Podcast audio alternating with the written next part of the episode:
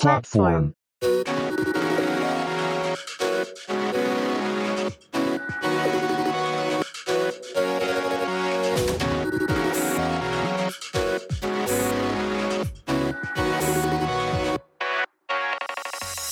こんにちは。プラットフォームのパーソナリティの石橋と、なるみです。このポッドキャストは、ホームでの雑談に夢中で電車を乗り過ごす人たち、プラットフォーマーズの二人が送る番組です。日常の話題や興味のあることについて配信いたします。散歩や通勤、家事の合間に聞き流していただけると幸いです。えー先日ですね、私、あの、車の、えー半年点検っていうのに行ってきまして、まあ、あの、まあ、どこも問題なく、まあ、多少ちょっとね、パーツの交換なんかはあったんですけども、まあ、あの、10年以上乗ってる、こう、車ですね、まあ、その、健康状態というか、うんうん、あの、まあ、確認してきたわけなんですけども、ちなみにあの、なるみさん、あの、虫歯ってありますか？虫歯はね、定期的に歯医者さん行ってるんでね、ほとんどないですね。ああ、マジですか？はいあらあら、一緒っすやん。で僕も実はね、ないないんですよ。虫歯ゼロなんですよ。はいはいはっていうのも、その同じように、その、あなたと全く、まさか被るとは思わなかったですけど、あの、半大体ね、半年に一遍ぐらい、まあ、遅くても1年以内には、一回こう、何も悪くなくても歯医者に行くんですよ、私は。い。ああ、もしかしたら違うなと思うのは、えっと同じ歯医者ですか？それって。あ、同じ歯医者です。同じ歯医者です。ずずっと長年？ずっと長年、まあそうですね、まあ大体10年ぐらいは同じとこですかね。あーあ、それは単身赴任注文単身赴任中も、その、なんていうんですか、地元に帰ってきて、まあそのついでに行っとこうかみたいな。ああ、そういうことですね。あじゃあもうそこもまさに一緒ですね。僕 10, 10代から同じところ通ってるんで。おー、なるほどね。はいや、もう本当にそうで、こう、なんていうんですか、やっぱその、いいも悪いもというか、うんややっぱね、遠慮して言われないことも、まあ、お医者さんで遠慮するところがあるかどうかはわからないですけど、まあ、あの、なんていうんですか、こう、長いこと言ってるとね、こう、なんていうの？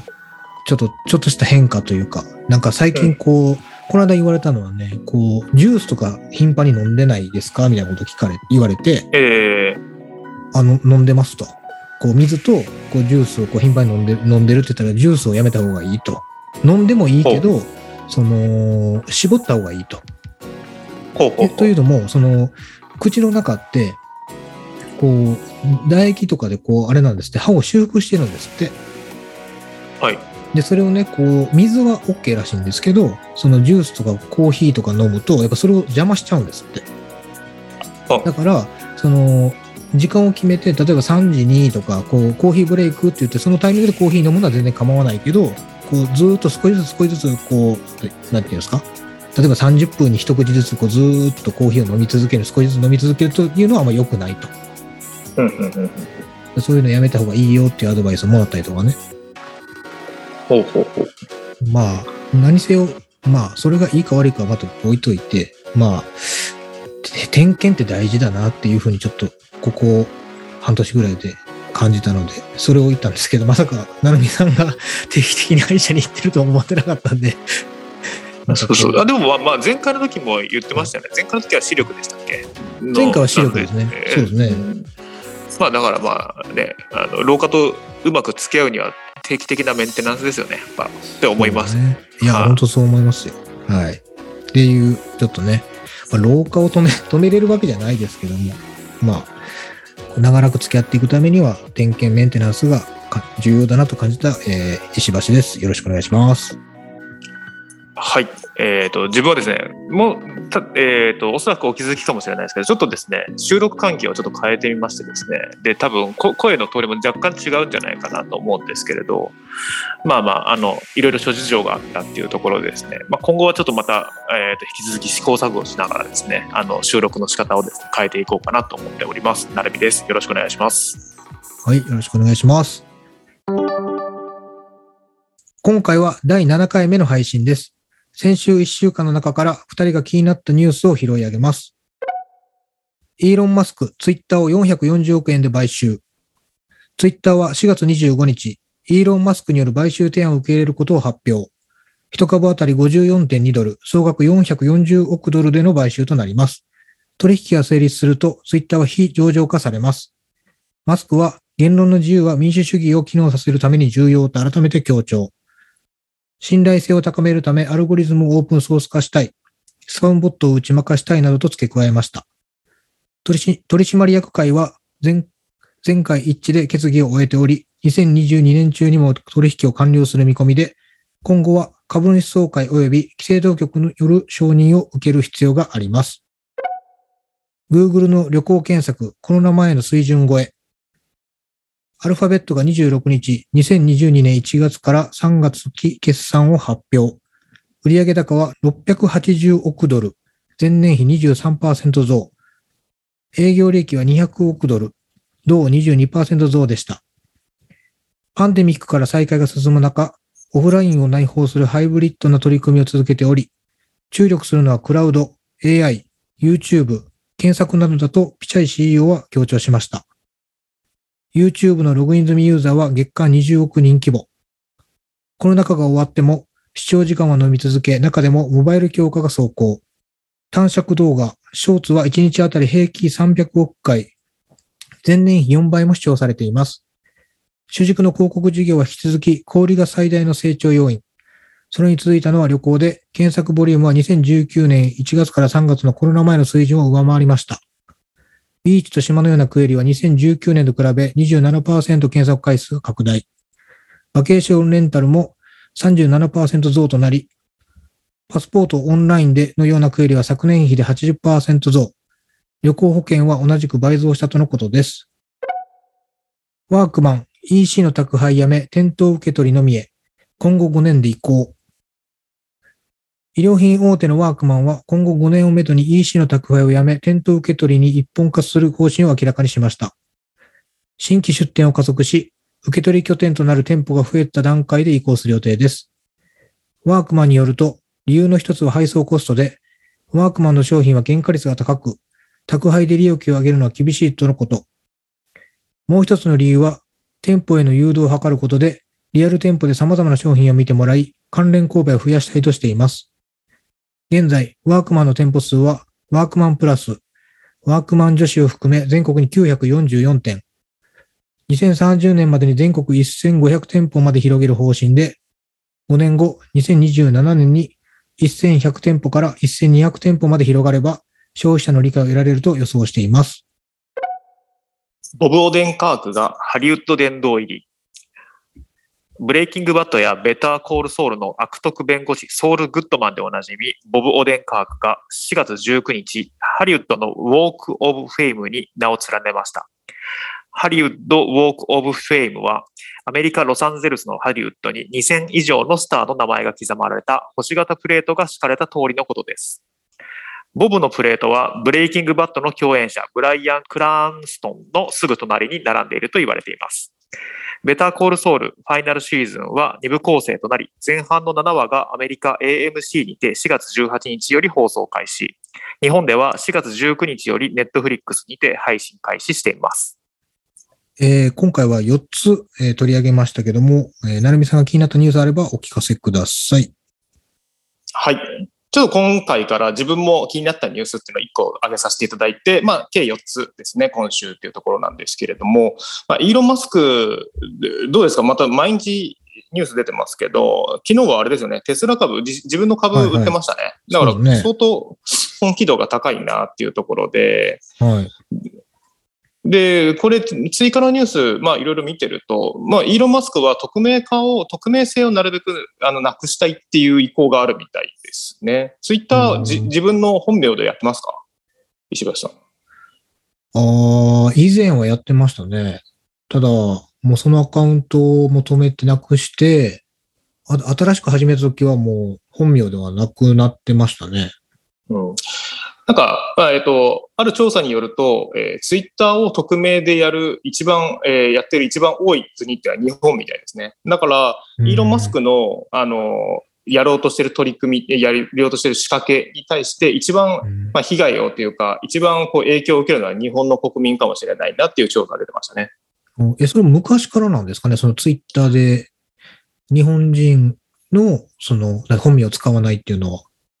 まあ、日本人が本名を使わない云々というよりも、まあ、あの、使用率増加に伴って、要は、えー、どうですかね、欧米だったりとかは、自分の意見としてツイッターを使って発信するっていう方々が多いんじゃないですかね。それに比べて日本は、まあ、国民性もあるかもしれないその匿名性っていうのを生かして自分の意見を匿名として発信するっていう国民性なのかもしれないですね。なんか変わったような気も、いや、あくまでもね、勝手なイメージで何のデータもないんですけど、なんか、この SNS がこう、SNS をやり始めた頃ってみんな実名の人が多かった印象なんですよ。ええ私って。まあ、なんですか、一番初めにやったやつって mixi とかですかね。はいはい、はい、みんな実名でっていう。あと、LINE とかもそうですけど。はい、ええそれが、こう、徐々に徐々に、こう、実名でやることの方があまり良くないみたいな印象とかイメージがね。うんうんうん。なんかついてきたっていうのはありますね。うん、まあ、それはどうかわかんないですけど、本当かどうかわかんないけど。だから日本人でいくと、まあ、まあ、器用なところがあるっていう側面でいくと使い分けをしてるかもしれないですね。Facebook は本名でやるけど、それ以外、まあ、えっ、ー、と、SNS で、まあ、LINE とかはちょっとまた置いといてなんですけど、Twitter だったりとか TikTok とかってなってくると、自分の実名は明かさずに、えっ、ー、と、匿名性を生かしてやるっていうところであったりですとか、えっ、ー、と、もしかしたらもう今だと配信、生配信の配信者だって匿名だったりとか加盟でできるっていうところがあるわけで、まあそういった意味ではうまく使い分けしてできるのが日本人だけど、えー、そうそういうのも10羽一からげにしても全部実名でやらないと意味がないでしょって言ってるのが、まあ、イーロン・マスクはじめ、まあ、欧米、まあこれも一部かもしれないですけど、の意見かもしれないですよね。この、あれなんですかね、映画俳優の人とかってみんな実名なんですか？その海外の方って。あ、それも、あの、そういうわけじゃないみたいですね。やっぱりその、こえっ、ー、と、それこそこのおぶおでん科学が、まあ、どんな人かっていうよりも、なんでこのニュースを上げたかっていうと、ベターコールソウルっていう、まあ、ブレイキングバットっていう大ヒットドラマがあって、はいはい、で、えっ、ー、と、ベターコールソウルっていう、えー、まあ、そこから派生するですね、あの、ドラマがちょうど配信されたんですけど、はい、これがね、面白いんですよ。ほうほうで、えっ、ー、と、まあまあ、話、まあシーズンが、ブレイキングバットの時点で6とかあって、間にこう1個映画を、関連する映画を挟んで、そこから派生するベターコールソウルっていうドラマシリーズが、これも6シーズン目を迎えて最終ファイナルシーズンっていうところなんですけど、まあ長いんですけどね。あの、知ってる人は知ってるブレイキングバットみたいな、えっ、ー、と、高校教師、がん宣告を受けた高校教師が元生徒と一緒に、えっ、と、すごい超有能な、こう、覚醒剤ですかね、メスっていうのを作って、まあそこからこう、裏の世界だったりとか、麻薬カルテルとかと繋がって、でかい存在になっていくみたいな、こう、ドラマなんですけどね。そこで出てくる悪徳弁護士っていうのが、えっ、ー、と、ソウル・グッドマンっていう弁護士なんですけど、まあ、それを演じてるのが、えっ、ー、と、ボボーデンカークっていうところで、これはね、ぜひ見てほしいドラマの一つっていうところですかね。僕、個人的には。なるほど。ネットフリックスね、今入ってないんですよね。いやー、これはね、いいですよ。あの これ、これを見るためだけでも入入る価値ありってことですか？まあまあそうですね。長いですしね。うん。だから僕としては今回のそのブレイキングゴットを見てますっていうニュースとともに、まあまあ個人的にはこの毎週のニュース群の中でちょっとこうおちゃらけ系じゃないですか、ポップな感じのニュースも入れたいなと思って、それをちょっと自分担当しようかなと考えているっていうところですね。はい。あとはまあ Google とワークマンどっちも、これってまあ、あのコロ、コロナ禍が影響してますよね、どっちも。コロナ前の水準を超えたら、まあコロナ後を見据えてるかもしれないし、ワークマンでいくと、まあ、えっ、ー、と、おそらくですけど、アマゾンとか、ああいったところほどの、あの、流通網を持ってないからこそ、要は送料への負荷が高いのかなと思いますね。あの、あとは、やっぱりかさばる商品がもしかしたら多いのかもしれないし、あとは、そう、その送料に関しての値付けっていうところはやっぱり難しくて、あの、うん、EC ちょっとこう勉強しましたけど、やっぱり、どれくらいのサイズがどれくらいの数はけないと、えっ、ー、と、その送料込みっていう値段にししやすかったりしにくかったりとか、あとは配送業者さんとのそこのネゴシエーションがうまく取れるかどうかっていうところもかかってると思うので、まあそれなので、もうやめる、店頭受け取りのみにするっていう方がいいのかなと思いますし、逆に言うとワークマンだと店頭受け取りの方がいいのかなと思いますよね。店舗数あるんで、これを、要は自分のえー日曜大工したいからこの日にこれを受け取りたいっていうふうに予約してその店舗に行くっていう、まあ、来店きっかけを作る店舗型っていう意味では、あのーまあ、今後の動向参考になるかなっていうふうには思いますね。うん、なんかね、どっちかっていう気もしますしね、店舗があるなら店舗でしょうし、ないから配送でね、賄えるとか、アマゾンだってね、実店舗なんかないですもんね。だって、まあ、それぞれ、なんていうんですか、提契約してるその会社は他にあるにせよ。うんうんうん。うんまあ、だからネットで、うんまあ、EC みたい、えっ、と、アマゾンみたいなかほど、その、商品数もそんなに多くないし、在庫数も限られてるからこそ、店舗で買って、もしくは店舗受け取りにしてっていう方がいいのかなっていう気はしないでもないですしね。それはまあ、ワークマンのやり方でうまくいくかどうかっていうのは、ちょっと、えっ、と、3年後ぐらいですかね。多分結果出るのっていうのは、見見た方がいいかもしれないですね。まあまあ、移行期間が5年間みたいなんで、まあ確かにね、うんうんうん。もうちょっと先なんでしょうけどね、結果でも。うんまあ、あとはそのワークマンが来店型でも特にその車での来店が多いっていうところがあポイントかもしれないですよね。その等で買いに来る、自転車で買いに来るんじゃなくて、車で買いに来る人が多いってなってくると、要はもうそこで一緒に受け取って帰持って帰れるっていう体制を持ってるっていうところもあるのかもしれないし、うんそういったところはね、コンビニとかとちょっと違った特徴かもしれないなと思いますよね。ね生もの、生ものないしね。生鮮食品ないから。うん確かにね。そうそうまあ、そうかもしれない。そんなとこですかね。うん。はい。はい。では、ここからは一つのお題に対して二人で話し合います。今回のお題は、コーヒーとの付き合い方論です。まあ、あくまでもコーヒー論ってかかっちゃうとなんか面白くないかなと思って、コーヒーと一緒に、まあ、人生をもうね、歩んできて、えーまあ、生活の一部になってる部分もあるかなって僕は感じてるんですけど、どどうですか？コーヒーはい飲むきっかけだったりとか、一番最初にいつぐらいに、まあ好きですか？そもそも、コーヒ いっぱい聞いてくる。えへへー。そそもそもコーヒー好きですか？うん。ああ、結構確信ですよね、その質問ね。この、うんコーヒー好きですか？って言われたときに、え、もう嫌いではないんですよ、もちろん。というのも、その、うんうん毎日飲むし。はい。じゃあ、ないと困りますかって言われたら、んなくなったことがないから、わからないっていうのが本音で、でもはい実際は、好きか、好きでもなければ嫌いでもないかなっていうのはちょっとある、ちょこっとあるんですよ。はい。ただはいその、やっぱ毎日飲むにはやっぱり理由はあるなっていうことは、こ今回このね、お題を見たときに考えましたね。うん。毎日飲んでます？毎日飲んでます。それはどどういった形で飲んでます？コーヒーを。自分で入れてるってこと？あ、そうです、そうです。あの、うんうん朝始まった時のルーティンなんですよ。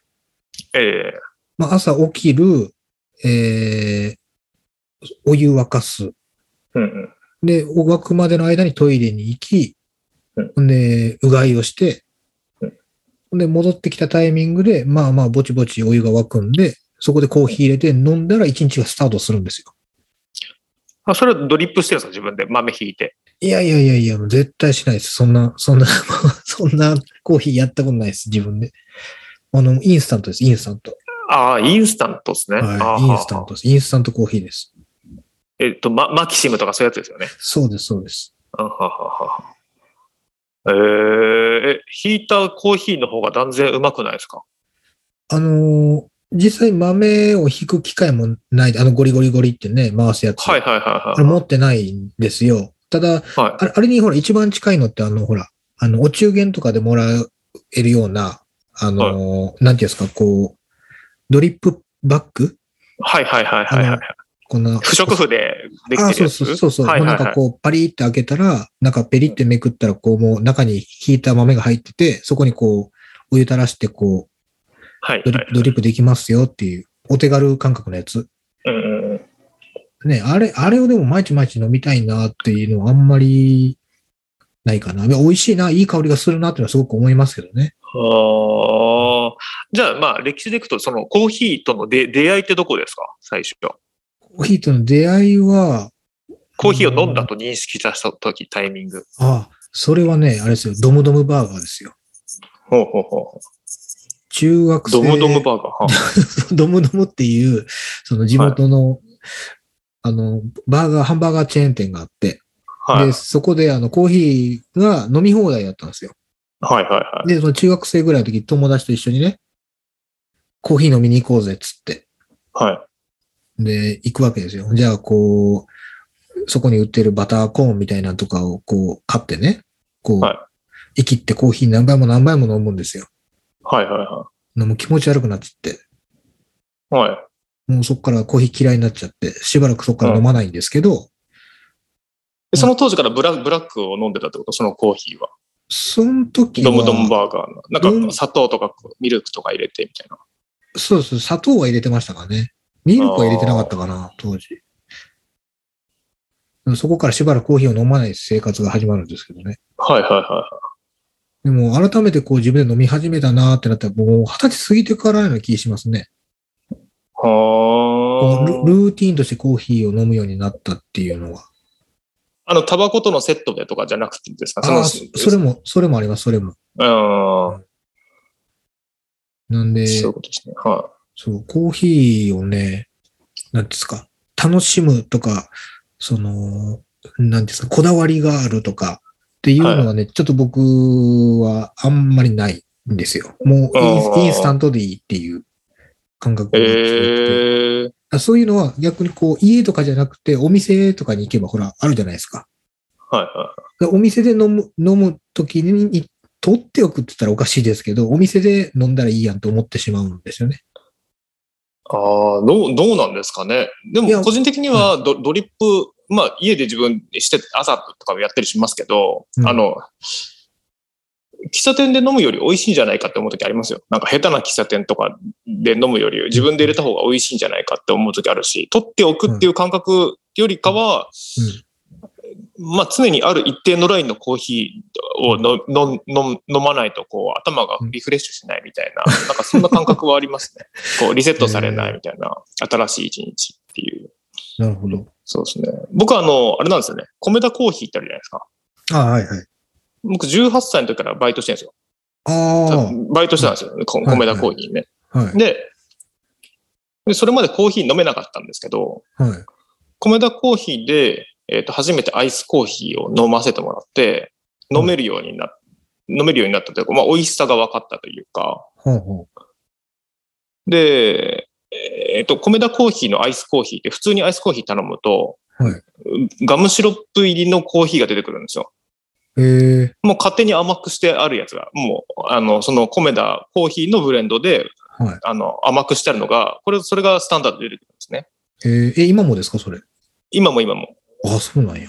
へえまあ、その受付するときというか、注文聞くときにガム入りで大丈夫ですかって聞くんですけど、アイスコーヒーのああ、そういう方には。ことね。うんうん。はい。へえでガ、ガム抜きになってきたりとか、えっ、と、ブラックでとかふになってくると、ちょっとこう、またその大人なイメージにながして、で、自分はアイスコーヒーをそこで知って、アイスコーヒーのガム抜きっていうところを、まあ、スタンダードで飲むようになってからがコーヒーとの付き合い方でしたね。うーん。うん。だから18、18、19ぐらいですか。コーヒーを飲むようになったっていうのは。でもそこからもう基本的にはもうずっとブラックですね。おーああ、でもね、最近はね、そうなんですよね。こう、まあ、缶コーヒーですけどね。缶コーヒーを飲むときに、い今、最近はもう、ブラックの方が美味しく感じるようになりましたね。なんか不思議と。今までこう甘いの飲んでたんですけど、うんうんうんうんうん。なんか、理由はわかんないですけどね。ありますよね。大阪の甘いコーヒー。マックスコーヒーみたいなのってすっごい甘いのなかったでしたっけ？缶コーヒまあ、ある、あるね。意味っていうか甘いの方が多いじゃないですか、缶コーヒーって。カフェオレとかもそうだし、あの、他の普通のコーヒーだって砂糖入ってない方が珍しいでしょ、だって。きっと。ー。そう。まあでも缶コーヒーは缶コーヒーで、まあそこはもう、えっ、と、味、味もそうですし、カッコつけもそうですけど、やっぱずっとブラック無糖ですね。UCC の。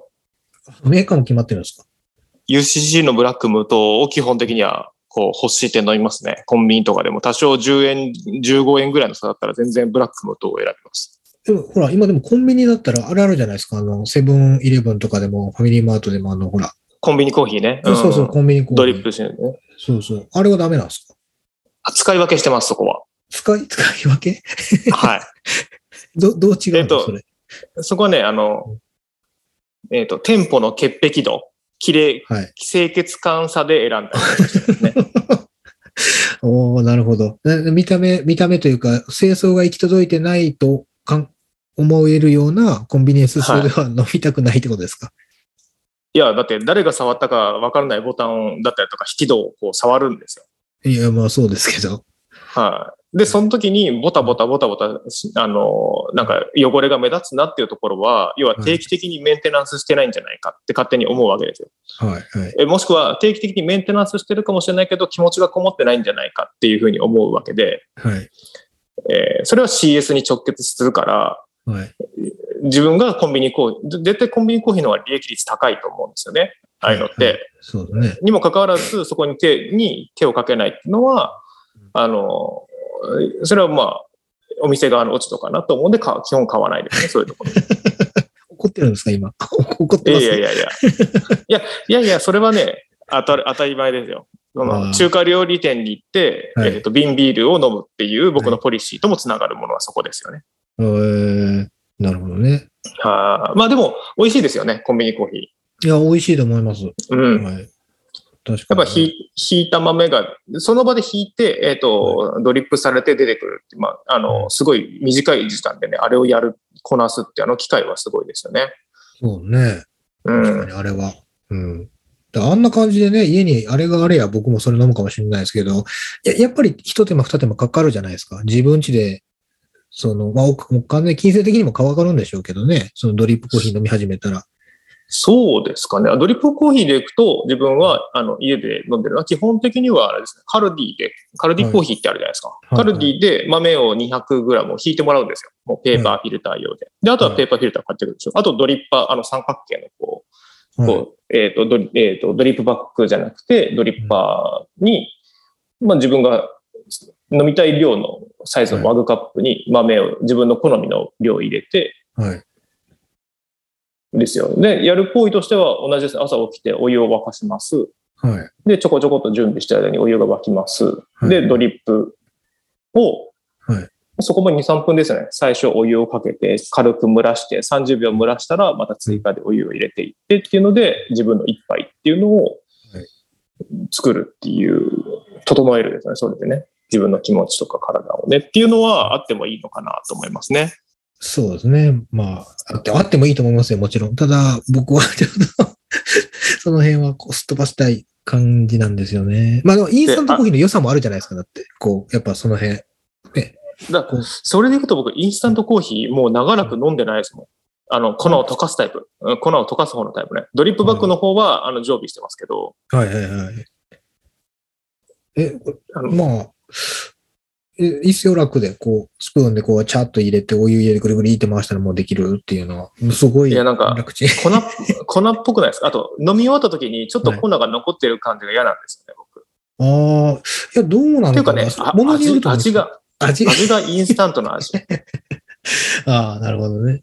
そうそうそうそうそうそう。はい、いや、だから、いや全然あれですよってことははい、はい。ということはですよ、じゃあお金かけてスターバックスに行ったりってことをそもそもししないです。ししてました？いや、これまで一人の時はね、はないです、ないです、しないです。誰かと行く、その時、話す時とか、うん理由がないと行かないですね。だから、自分一人でそのコーヒースタンドとか喫茶店に寄って、その、コーヒーを楽しむっていうのは未経験ですね。い。うーん。ないです。そうなんですね。うんじゃあ、あれ、喫茶店に行くっていう文化はどうですか？その、スターバックスとかカフェっていうよりも喫茶店？喫茶店は、例えばモーニングを食べに行くとかなの、なんかわかります？なんか目的があって行くっていうのはわかるんですけど、うんうん。その目的があるでしょ？そのコーヒーを楽しみに行くっていう目的なんですよね。きっと、その今、なるみさんがおっしゃってるのって。まあまあそうですね。ですよね。それが主主の目的になったことは僕ないですね。あじゃあこう、例えばコーヒー専門店みたいな喫茶店があるわけじゃないですか、たまに。はいはいはいはい。で、そこで、その、シンプルにブレン、まあブレンドも当然そのお店のこだわりだから美味しいかもしれないけど、はい。ここの珍しいおさコーヒーだったりとか、あの、はいブルーマウンテンとか、なんかそういったこう、えっ、と、何ですか、一番高いやつだと、ルビーコルワックとかでしたっけ？なんかあの、こう、小動物が飲んで、はい。飲み込んで通った後の糞と一緒に混ざってるコーヒー豆がすごい最高級なのとかってあるじゃないですか。ええその初めて聞きましたよ。ルビコールワックかな、うん、なんかそういった名前だと思いますけど、へえそうそうそうそう、そういったこだわりのあるコーヒはい。ー屋さんとかにも、はい。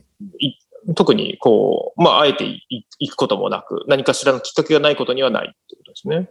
まあだからその、まあ例えばね、その、なんていうんですか、デートとかね、うんうんうん。あと誰かと一緒にいてこう休憩したいからちょっと喫茶店に寄ろうよとか、その、なんかその人と一緒にいるときとかの、うんうん。その、なんですか、もう目的は別にコーヒーを楽しむじゃなくて、その人と一緒に話したいとか、ちょっと。疲れたから休憩したいっていうのに、そこをチョイスするっていうのは全然あるでしょうね。うーん。でそこで、まあ、コーヒーがね、そうやってなんかそのめもの珍しいようなコーヒーがあるんやったら、あ、ちょっと試してみたいなっていうのは、あくまでも好奇心でしょうね。普段飲んだことないから、何か飲んでみたいっていうのは、うん確かにわかる気がします。うん。まあ、なんなんとなくあれですけどね、そのコーヒーとの付き合い方ってこう、お酒との付き合い方にも近いかなとちょっと思っていて、はい、はい。お酒だったら何でもいいっていう人もいたりするじゃうんないですか。そうですね。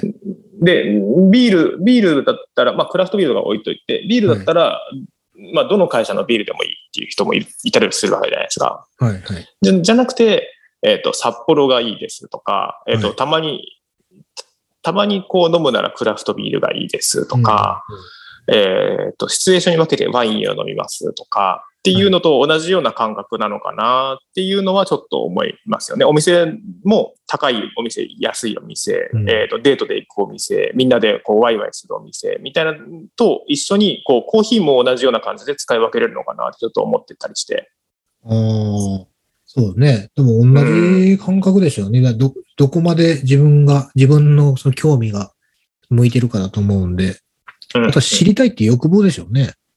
うん。そのビールにしても、コーヒーにしても。うん僕は、そうそうそう どっかでコーヒーは多分、そんなに、もうインスタントで、でもなんかね、その気持ち的にはインスタントでいいやっていう気持ちなんですよ、やっぱり。うんうんうんうん。で、まあまあ、でっていうのがね、インスタントコーヒーに対してかなり失礼なのかもしれないですけど、うん。なんか、そう、美味しいんだろうけど、うん。まあ手間かかるんでしょうとか値段お金いるんでしょうってなんかちょっとなっちゃうところがあるんですよね。で、あと、うんインスタントコーヒーがよっぽどね、その美味しくないっていう、これだったら飲まない方がいいやってなるんであれば、ね、また変わってくるんですけど、やっぱ自分もそうでもなくって。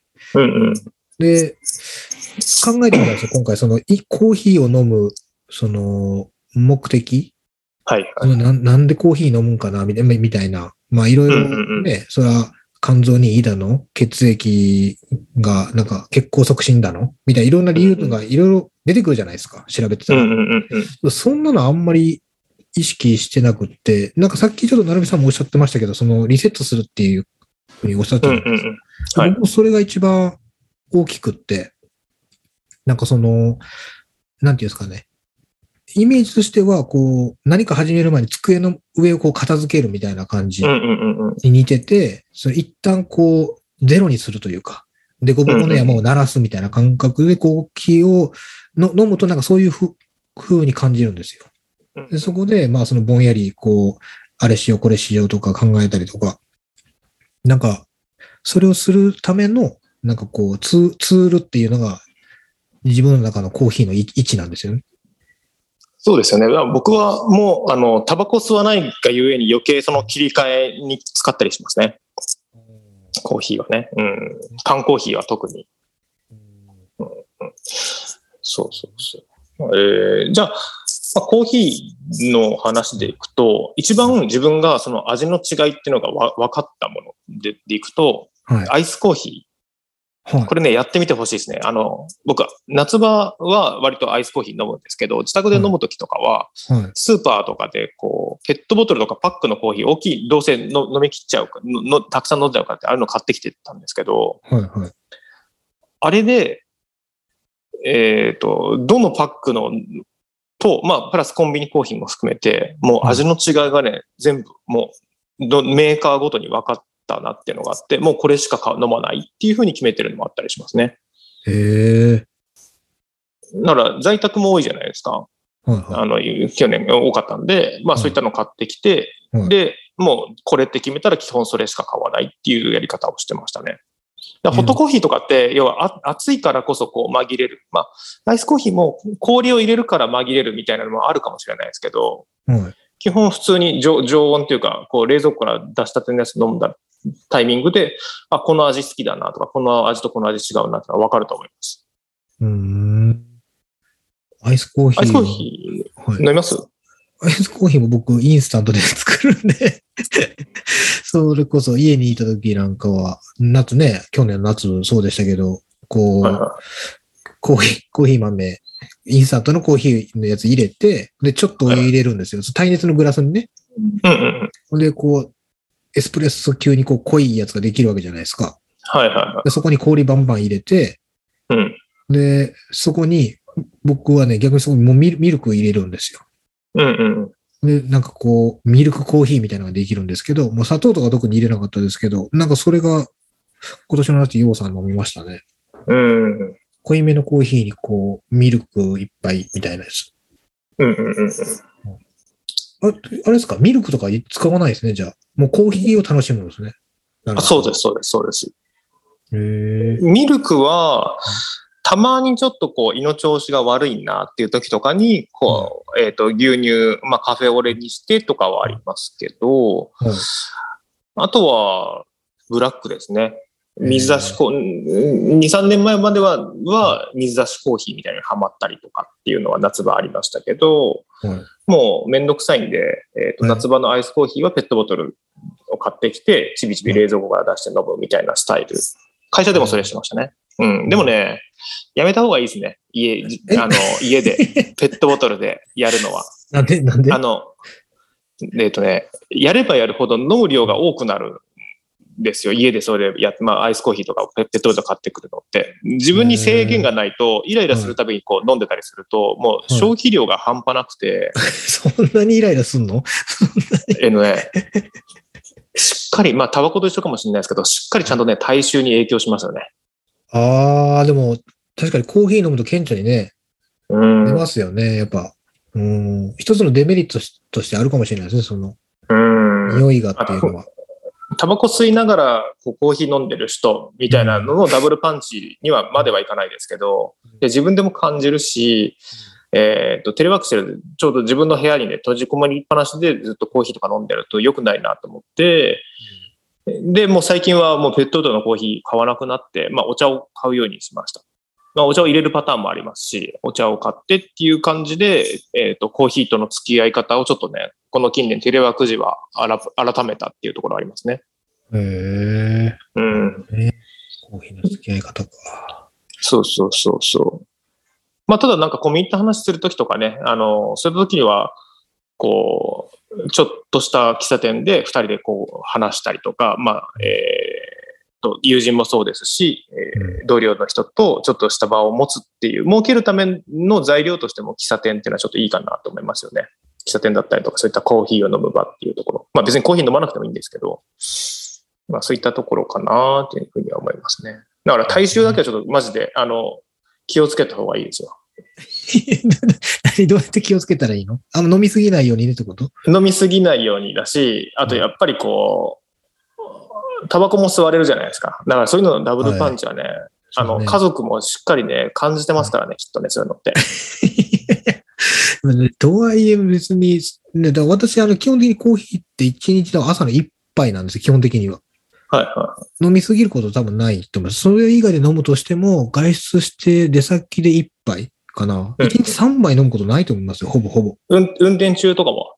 水です。私は水で飲んでます。ずーっと水飲んでるんで、今。うんうん。だから、そうですね。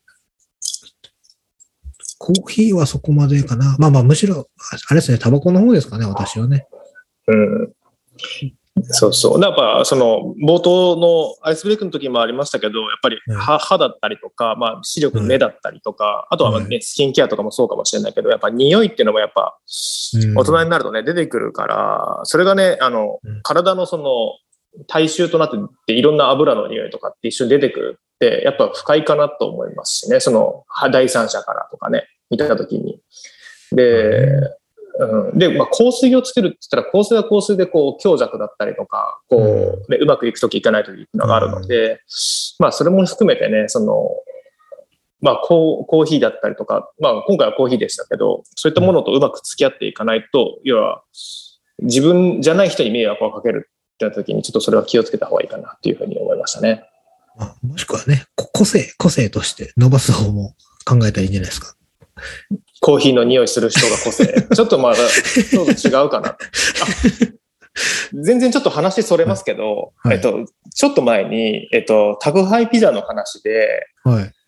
えっと、どこでしたっけ？シカゴピザの話しませんでしたっけ？え？石橋さん。ドミノ？なんか、いろんな、えそうそう、その、一般的に流通してるピザ屋の話の時に、ドミノと、はい。どこで書いてましたっけ？ピザーラと、ピザハットと、ピザハットと、シカゴもかな？言ったかな？覚えてないです言い。ましたよね。はいシカゴピザがさも全国区なように語りましたよね。何何何怒られんの？俺今から。いや、僕は近くにあんだって。はい。僕は青キーズピザって言って、あ、なんやねんそれって言われた記憶があるんはい。そうそう、言いました、言いました。はい、言いました。ははい、はい。でね。青青キーズピザっていうのは確かに中部エリア、特に愛知県が強いので、僕はこう昔からの馴染みであったんですけど、ああ、そうですね。はい。えっとね、それと同様にシカゴピザを僕調べたんですよ。あそうなんですね。あの、シカゴピザも限られた地域しか知らないピザ屋でしたね。チェーンとしては。全国区ではないとは思います。あの、かうん。中部にあるのかなまあでも主に関西。えー、え、だから、すり込まれた、すり込まれた全国区ですよ、やっぱり。それは。あ、そうなんで、愛知県ないの？ないと思う、ないと思う、多分。あ、シカゴピザあ、それで違和感を感じたのね。そうそうそうそう。ああ、なるほど。それは失礼だしました。から、あそう、調べて、おふざけんなって思ったっていう、あの、ちょっと今ね、ふとね、こう、もうもう出て、もう出てきたわ。うん出てきた？はい、出てきた、出てきた。?2 個前ぐらいの話だっけ？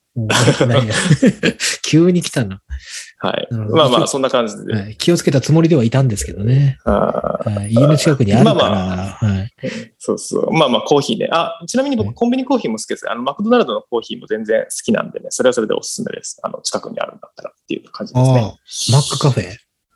マックカフェ、普通にマクドナルドで出てくる、えっ、と、ホットコーヒーもアイスコーヒーも、まあ、こんはいあの、クーポンとか出てるんですけど、別にコンビニと同じレベルの、コンビニコーヒーと同じレベル感の費用で、あの、えっ、と、比べると全然くら美味しいかなと思います。コンビニコーヒーよりも美味しいかなって感じるコーヒーが出てくるんで、えーあ、あれ、い行ったことあります？マックカフェ。マックカフェはありますよ。ただスイーツとかでもあんまり飲んだことないですけど、もう基本は、うん普通に、普通のマクドナルドの普通のコーヒーですけど、はい。あ、あれ違いは特にないですね。じゃあ、そのマックカフェに置いてあるコーヒーと、マクドナルドの。基本一緒なんじゃないですかね。そこに、例えばマキアート系だったりとか、ちょっと加工が、うんで、ラインナップが増えてるっていう感じなんじゃないかなと思いますけどね。いや、僕、利用したことがないんでね。うんまあまあ、お近くにあれば、ぜひぜひっていうところですかね。ねなんでまあ、コーヒーの付き合い方をまだまだこう話せるな。コーヒーというか、喫茶店論とかでもいいかなと思いますね。次はファミレス論とかね。そうですね。まあ、で僕は、だから、むしろコーヒーとの付き合い方がね、こう、インスタント、だ逆にインスタントの良さみたいなのをね、伝えれたらまたそれは違うんでしょうね、きっと。うーん。まあまあ、そうですね。まあ、それはやっぱりドリップに勝るものはないと僕は思っちゃいますね。なんかこう。いや、だから、そいやれはね、そう、自分もちょっと自覚してるところがあるというか、そのインスうんうんさっきも言いましたけど、インスタントでいいやっていうのはやっぱそういうことじゃないですか。うん。他にもう少し、なら、ん誤解を承知で言いますけど、あの、普通の、えっ、と、キリンラガービールに勝る発泡酒がないとか、多分ビ、ビール、通常の生ビールっていう缶のビールに勝る発泡酒、第三のビールはないっていうところかもしれないなと思ったりします。まあ、好き、好き嫌いはあれどですけど、ね。まあやっぱりその、うですねそうん、そこにかけてるコストとかっていうのも含めたときに、それに近いものあるかなと思いますね。まあまあ、そんなわけで、うん、まあ、いい大人なんでね、こう、いいコーヒーとの付き合い方っていうのもね、ちょっとしていけるといいのかなって。まあ、ドリップは特にね、別にそんなに時間かかんないんでおすすめですってですね。はーい。わかりました。ははい。はい最後までお聞きいただきありがとうございます。この番組は Spotify、Apple Podcast、Amazon Music、Google Podcast で配信しています。毎週日曜日に更新を予定しておりますので、気に入っていただけましたら番組のフォローをお願いいたします。プラットフォームお相手は石橋と、なるみでした。それでは良い1週間をお過ごしください。